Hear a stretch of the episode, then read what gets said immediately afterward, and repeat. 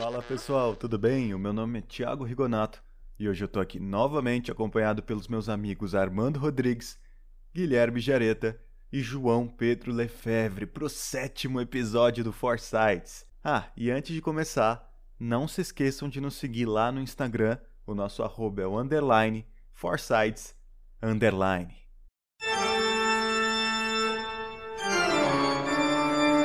Hoje é Halloween. E como não poderia deixar de ser, a gente decidiu aproveitar a ocasião para comentar sobre os nossos filmes de terror preferidos. E é tanto filme bom que fica até difícil de escolher. Por isso, apaguem as luzes, coloquem os seus fones de ouvido, porque começa agora o episódio especial de Halloween do Forsyths.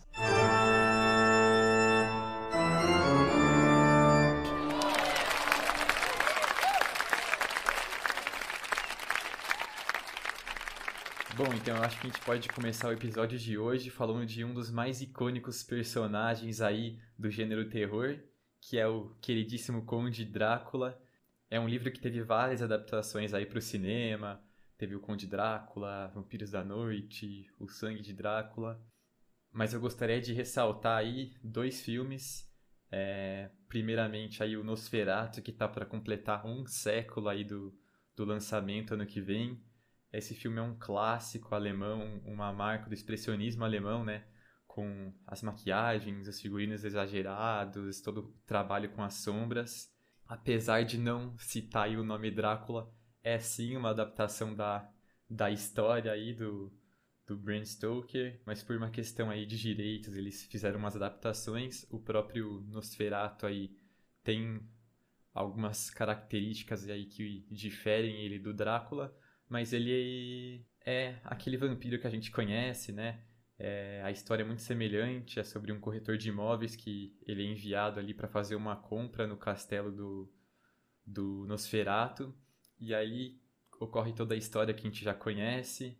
Enfim, eu acho que é um, um filme aí que, para quem é um grande fã de vampiros, é precede aí todos os outros filmes, eu acho que vale muito a pena ser visto.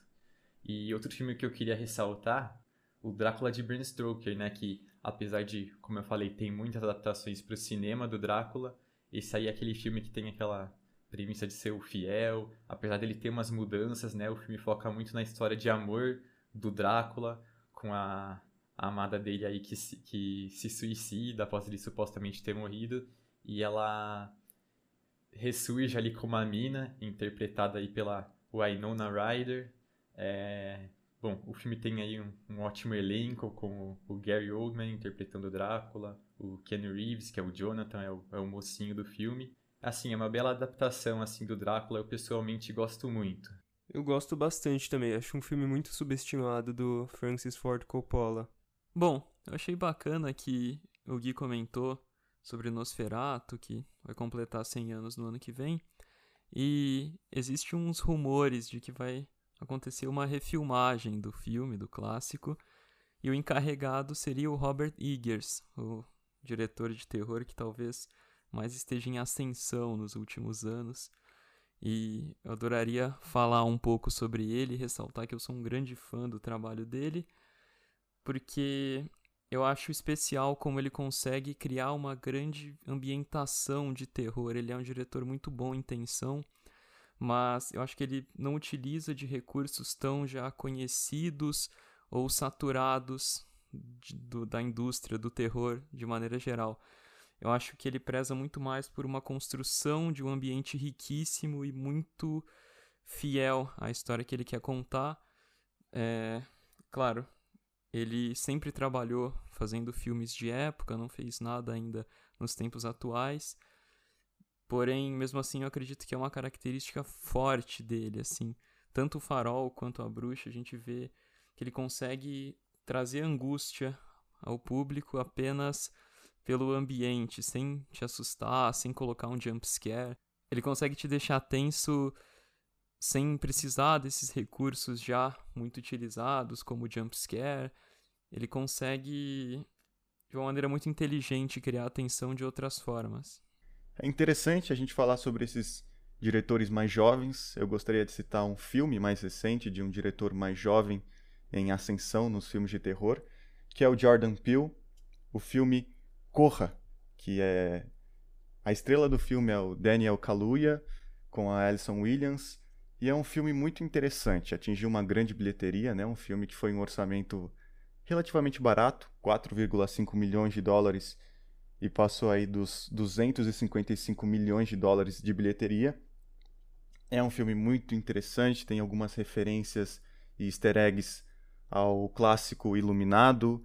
É um filme minuciosamente detalhado. Ele aborda o personagem Chris Washington, que vai conhecer a família da sua namorada, a Rose Armitage, fazendo inteligentes referências à história racista humana, escravidão e até o episódio da Olimpíadas em 1936, a polêmica Olimpíadas de Berlim, em que Hitler esperava confirmar a supremacia ariana, mas ele foi surpreendido pelo atleta negro Jesse Owens, que é citado no filme, e se tornou o primeiro atleta a vencer quatro ouros numa Olimpíada e marcado historicamente como o homem negro que subiu ao pódio em pleno regime nazista dentro da Alemanha, três anos antes do início da Segunda Guerra Mundial.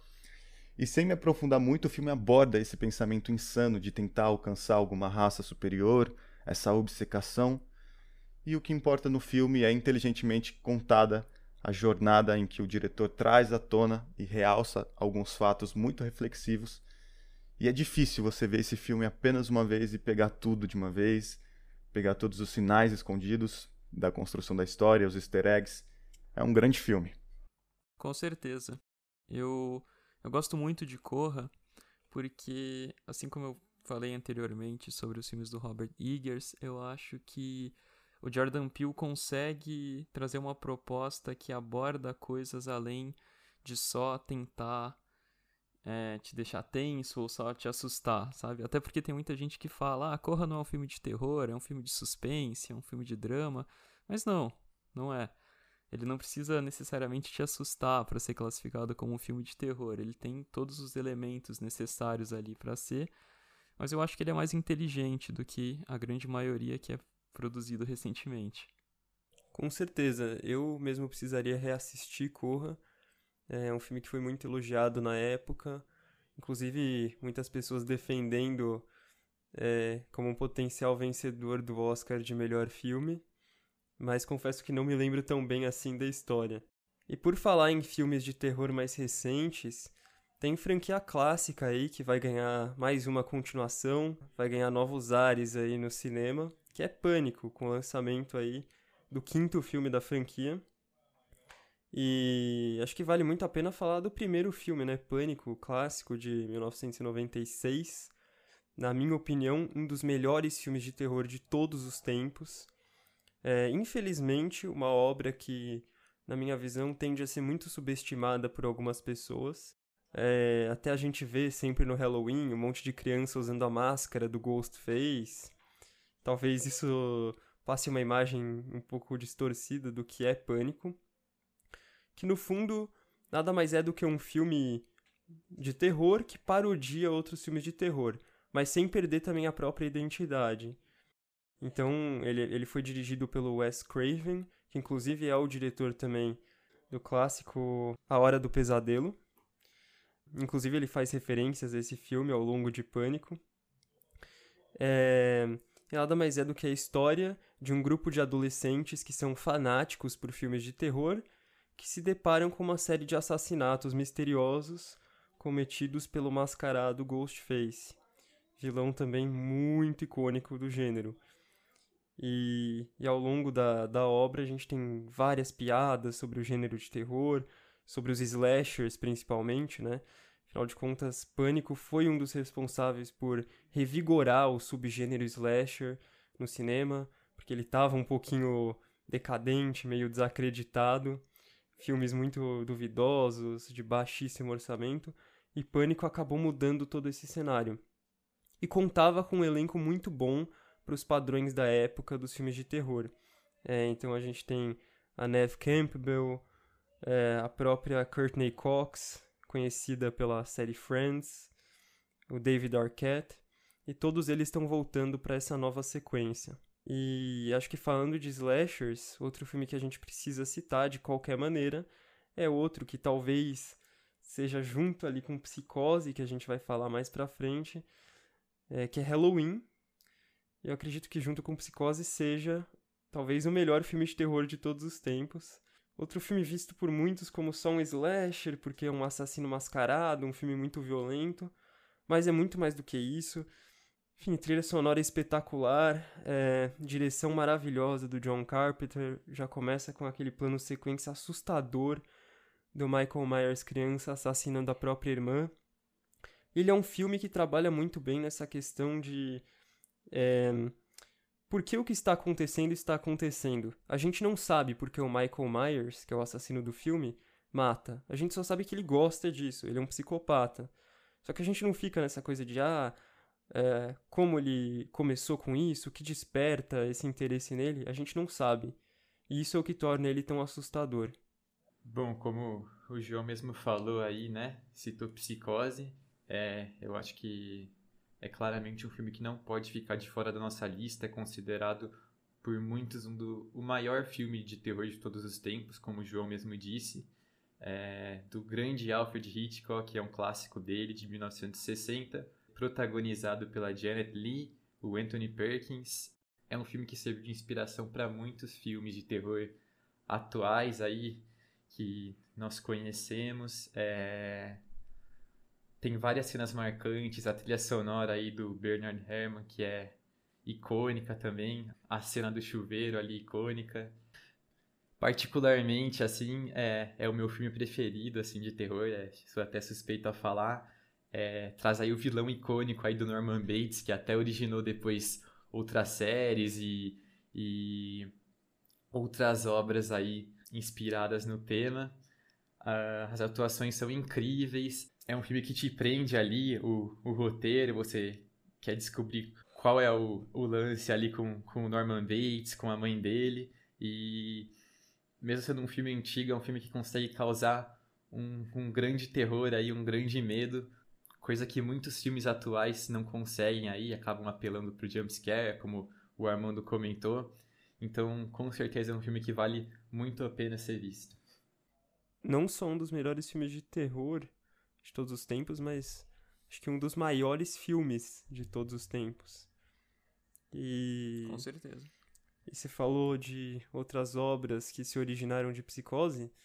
É, tiveram inclusive alguns, algumas sequências de qualidade no mínimo questionáveis, né? Psicose 2, 3 e 4.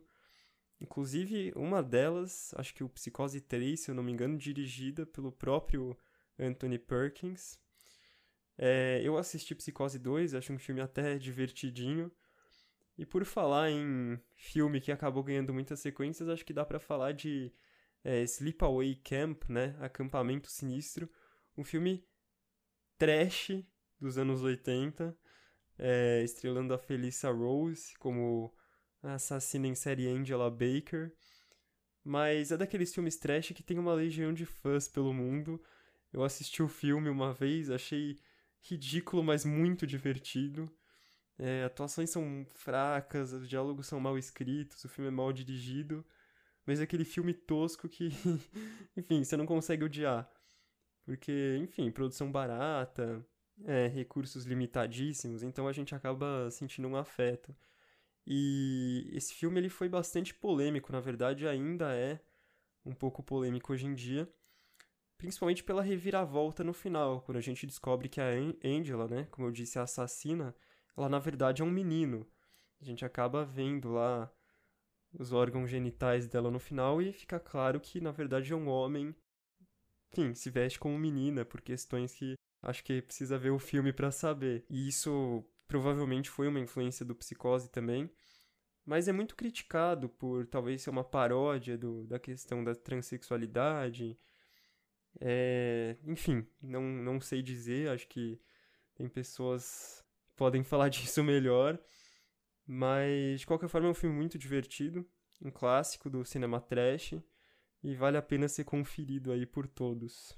É muito engraçado que você comentou até, João, que isso acontece muito no gênero do terror, eu acho, pelo menos, que às vezes o filme não é bom, o filme passa muito longe de ser algo que você vai assistir e vai curtir, assim. mas os filmes de terror, de maneira geral, acabam sendo divertidos, né? A gente tem vários exemplos, como você citou, Sexta-feira 13 ou A Hora do Pesadelo, que, na minha opinião, são filmes complicados, assim. Só que eles acabam conseguindo ser divertidos, de certa maneira. Pois é, eles contam com personagens muito clássicos, né? E eu acho que eu gostaria de falar de um personagem que é um clássico, e eu gosto desse filme, eu acho um bom filme, que é o It, a Coisa, de 2017. Teve a direção pelo Andy Muschietti e foi, né, se tornou a maior bilheteria de um filme baseado em alguma história do Stephen King. Bateu 701,8 milhões de dólares e o orçamento estava entre ali os 35 milhões. É uma história interessante, eu posso usar essa palavra muitas vezes. Se passa na cidade fictícia de Derry, Maine, que um grupo de crianças se juntam para investigar o desaparecimento de vários jovens dentro da cidade. E eles descobrem que o responsável é um ser sobrenatural chamado Pennywise. Na maioria do tempo tem a sua forma física de um palhaço, que eu acho que todo mundo já viu, e aterroriza as crianças, se alimentando dos seus medos, atacando uma vez a cada geração, tendo a origem da sua violência há séculos.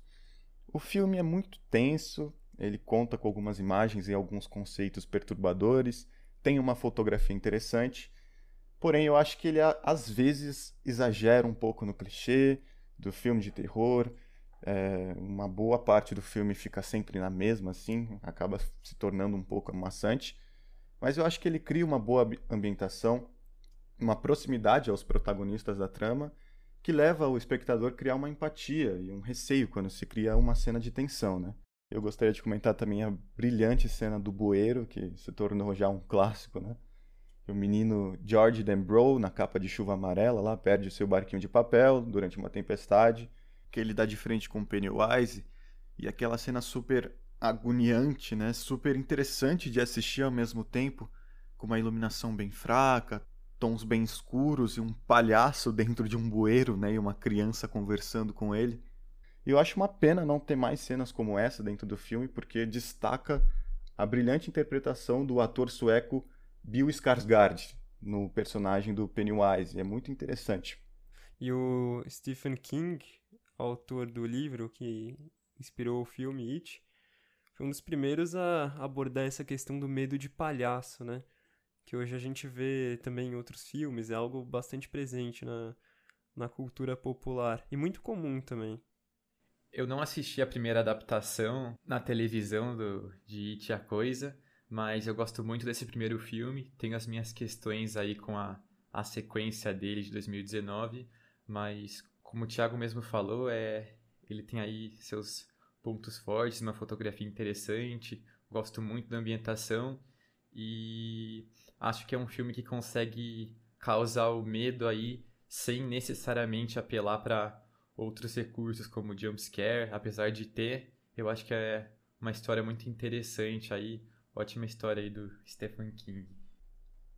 É, eu acho que no 2 o filme se torna muito, o roteiro, né, se torna muito mais viciante do que o filme 1. Um. É só aquela coisa de deixa um personagem isolado e aí cria uma cena de tensão e pá, susto.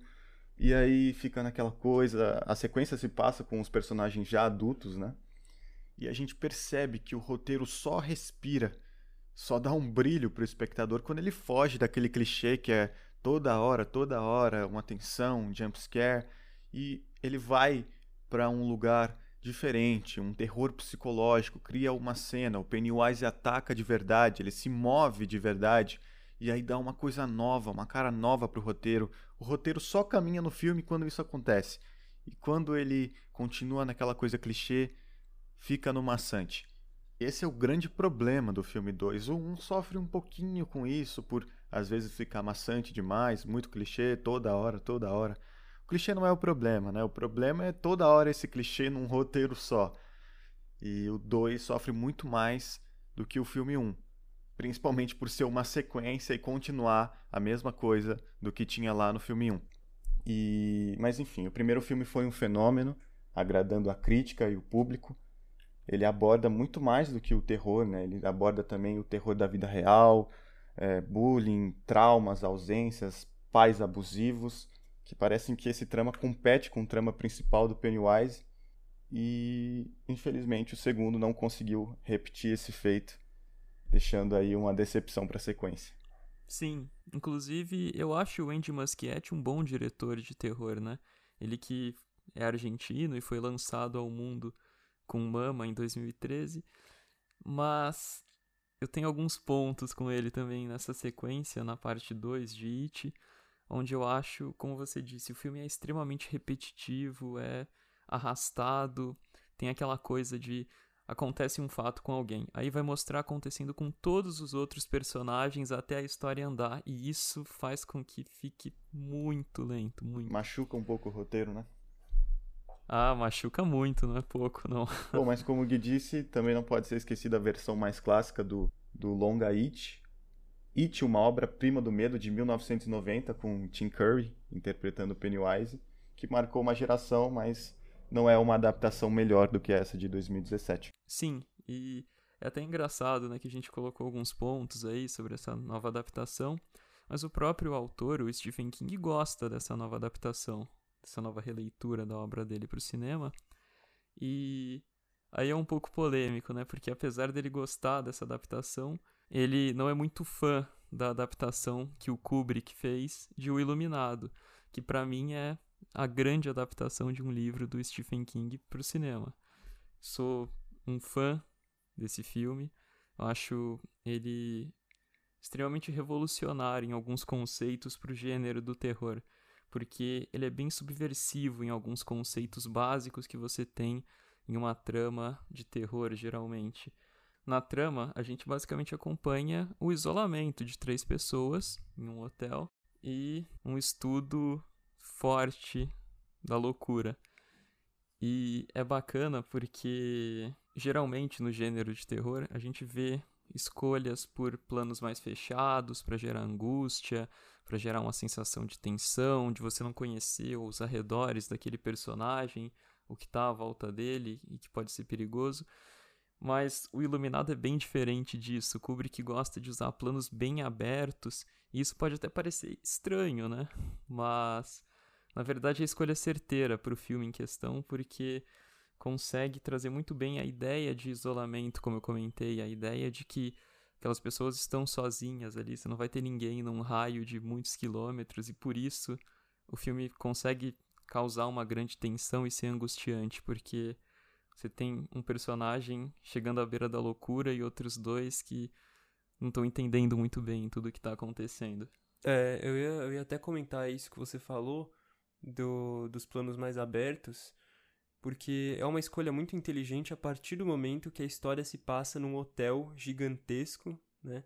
Que é o Overlook Hotel. Também um cenário muito famoso dos filmes de terror. E o fato dele usar esses planos mais abertos, mais mai, maiores, né? mais maiores não, né? Esses planos maiores, é, só, só aumenta a ideia de que aqueles personagens estão sozinhos num lugar gigantesco, né? É, e aquilo, a gente não comentou aqui, mas o, o Stephen King também escreveu li outros livros que foram adaptados e acabaram rendendo grandes filmes. Então, Misery, Louca Obsessão, com a Cat Bates e o James Caan, é, as diferentes adaptações de Carrie a Estranha, é, Christine, né, do, do carro assassino. Enfim, tem vários filmes legais aí. Bom, subgênero aí dos filmes de terror que a gente não pode deixar de falar é sobre os zumbis, né? E falando em zumbis, eu tenho que citar aí, né, A Noite dos Mortos-Vivos, é, do George Romero, de 1968. É um filme aí que precede todos os outros filmes dos zumbis modernos da maneira como a gente conhece. Curiosamente, é o primeiro longa-metragem do diretor. E apesar de ter algumas polêmicas aí, é considerado por muitos um filme à frente do seu tempo. Traz aí algumas regras que a gente conhece dos zumbis modernos que foram mantidas até hoje, né, como a forma incessável por seres vivos, é, a maneira de matar os zumbis apenas no cérebro, a maneira como você, como os zumbis se propagam aí, né, que é mordendo alguém. Por isso ele serve de inspiração para muitos filmes e não só filmes, né? Séries, é, The Walking Dead aí é, se inspirou muito aí nessa obra. E como eu falei sobre ser um filme à frente do seu tempo, um fator curioso é que é o primeiro filme de terror a escalar um protagonista negro, que é o, o Dwayne Jones. E curiosamente não foi um papel pensado para um homem negro, mas o diretor achou que ele seria ali o, o melhor ator ali que, que conseguiria cumprir com o papel.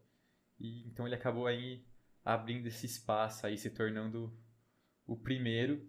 E o filme lucrou 250 vezes mais que o orçamento. É, uma curiosidade também é que o filme foi feito em preto e branco porque era o que o diretor podia bancar. E virou aí um grande sucesso, gerou até um, umas sequências aí, é, inferiores aí ao primeiro, mas é sem dúvida um grande filme, um marco aí pro gênero de terror. E é um filme que, ao contrário talvez do que possa se pensar, ah, é um filme de zumbi, deve ser trash, ele é um filme realmente bom, né? É, eu tive a oportunidade de assistir esse ano e além de bom, ele é chocante. Ele tem uma violência gráfica assim meio indigesta. A gente vê os zumbis, enfim, comendo as vísceras das pessoas que eles matam. Aí, enfim, uma menina que se transforma em zumbi e acaba fazendo coisas bastante grotescas. Mas é um filmaço. Sim, é aquele filme que só com o roteiro consegue causar o terror no espectador, né? É, como você falou mesmo, né? Tem aquele final chocante que. Aí eu vou dar um spoiler, mas todos acabam morrendo, inclusive o protagonista. Então, realmente, aí é um filme que, que cumpre com a sua função de, de terror.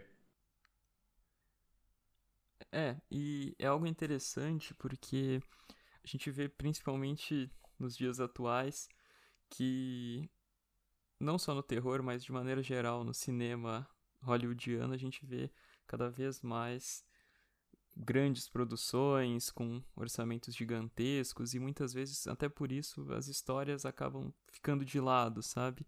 E tem um preciosismo muito grande pelos efeitos especiais e outras questões que acabam desviando um pouco o principal que deveria ser contar uma boa história. E aproveitando esse gancho, eu gostaria de falar um pouco e saber a opinião de vocês sobre Invocação do Mal e os seus derivados aí, né?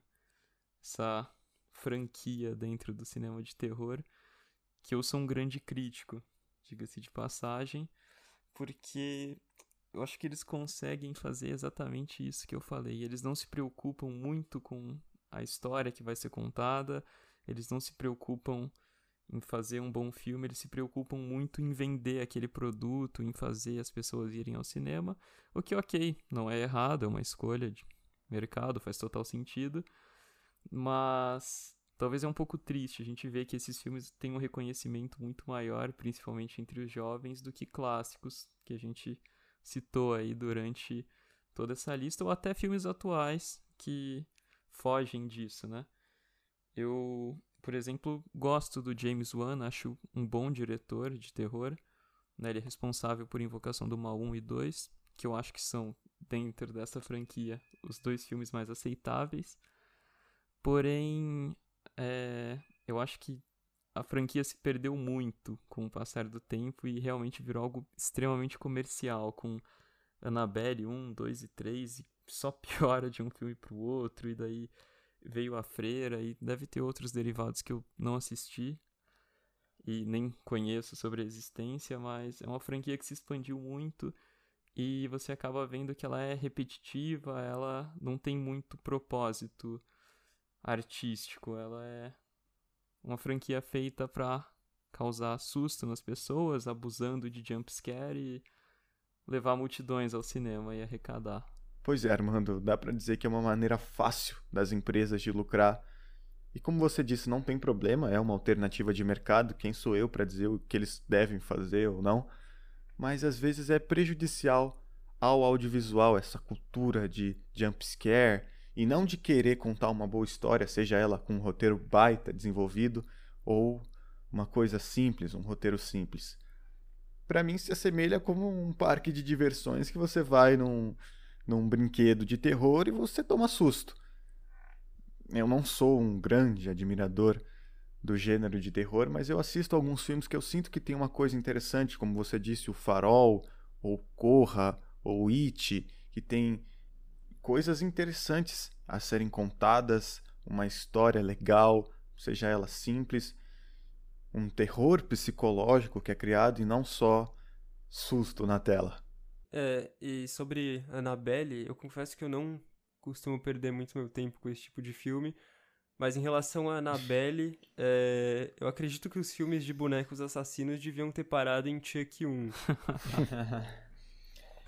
eu particularmente gosto da premissa desses filmes, eles pegaram histórias reais, aquele o casal aí que protagoniza os filmes da franquia de Invocação do Mal, até a própria história da Annabelle. É, acho que eles tinham ali uma história com um grande potencial e eles não souberam fazer isso da maneira correta. Eu encaro isso como mais um exemplo do de como expandir um universo aí no cinema não é necessariamente uma coisa boa. Eles resolveram achar maneiras de juntar todos os filmes ali de Invocação do Mal, com Annabelle e da Freira, e tem mais filmes agora que estão para ser lançados aí. E como vocês mesmos falaram, é, não é, não são filmes que me animam muito aí para assistir. É, até tem tido algumas tentativas de revisitar filmes de terror mais clássicos. A Netflix recentemente produziu uma trilogia que é da Rua do Medo, eu assisti os dois primeiros. É, tem coisas boas, assim, o segundo filme até diverte. Mas é aquilo, também uma história muito complicada de uma bruxa, uma profecia. E ela revive antigos assassinos para voltarem a matar pessoas agora. Enfim, eu acho que o terror não é isso, sabe? É, eu acho que, claro, existem variações dentro do gênero. É claro que elementos sobrenaturais podem ser explorados de forma interessante, como o próprio Stephen King já fez muitas vezes, mas talvez fosse o momento da gente focar uh, no terror que o próprio ser humano pode causar a si mesmo, né? E é por isso que eu gosto tanto de filmes como Halloween ou Psicose. Eu, eu, eu realmente acredito que não exista nada mais assustador do que um homem real que a gente pode encontrar no nosso dia a dia que causa medo nas pessoas, né? É, acho que talvez falar de bonecos assassinos e bruxas e fantasmas não cabe não causando o mesmo efeito. Claro, esses filmes têm um marketing excelente, isso é admirável porque eles conseguem levar realmente um público gigantesco para o cinema e esse público sabe que esses filmes são muito ruins.